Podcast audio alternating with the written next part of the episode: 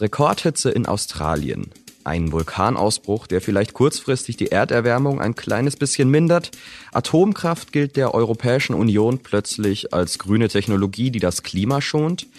Eigentlich jede Menge Themen für unseren Podcast, den Klimabericht. Und in wenigen Wochen sind wir mit unserer zweiten Staffel zurück. Wir wollen herausfinden, was mit der Klimaerwärmung in den kommenden Jahren auf uns zukommt und was es für Ideen und Lösungen dafür gibt. Wir wollen uns ansehen, wie sich das Fliegen verändert, wie klimaschädlich Kryptowährungen sind oder was bald beim Anbau von Lebensmitteln anders wird. Und was Wirtschaft und Politik jetzt anstellen, um der Klimakrise zu begegnen.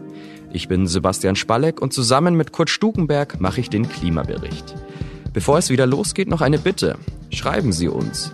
Gibt es Ideen, von denen mehr Menschen wissen sollten? Projekte, mit denen wir uns näher befassen sollen? Sie erreichen uns unter klimabericht.spiegel.de. Vielen Dank.